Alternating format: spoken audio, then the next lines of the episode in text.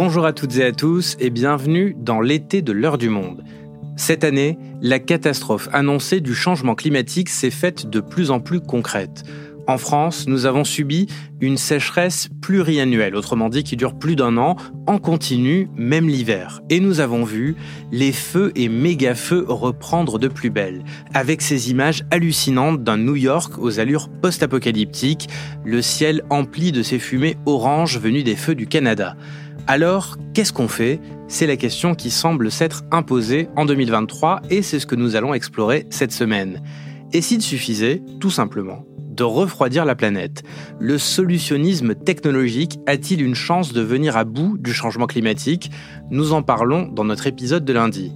En attendant de refroidir la planète et pour pallier le manque d'eau, d'autres solutions essayent de mitiger les effets du réchauffement climatique. Parmi elles, les méga-bassines, des ouvrages gigantesques de stockage d'eau pour répondre aux besoins en irrigation de l'agriculture.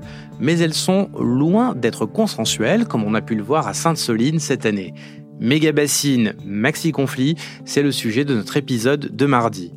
Mercredi, nous parlerons de la pollution plastique, un autre chantier ouvert sur le front du climat, car oui, la pollution plastique a elle aussi un impact climatique. Cette pollution est tellement massive qu'il est difficile d'en prendre la mesure. Je vous donne juste un chiffre, il y a autant de tonnes de déchets plastiques sur Terre que d'êtres humains, 8 milliards de tonnes.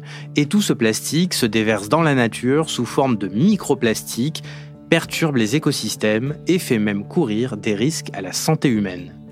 Alors, cette biodiversité menacée, quand est-ce qu'on en parle sérieusement?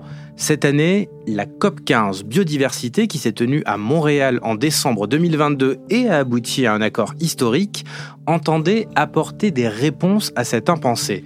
Peu avant qu'elle se tienne, nous revenions dans l'heure du monde sur le rythme effrayant de la disparition des espèces et on en parle dans l'épisode de jeudi.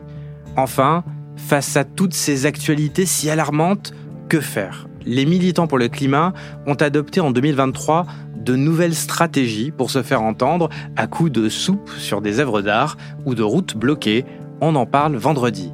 Et bien entendu, nous continuerons à traiter l'actualité du climat et de la planète dès la rentrée prochaine. D'ici là, je vous souhaite un très bel été. À bientôt.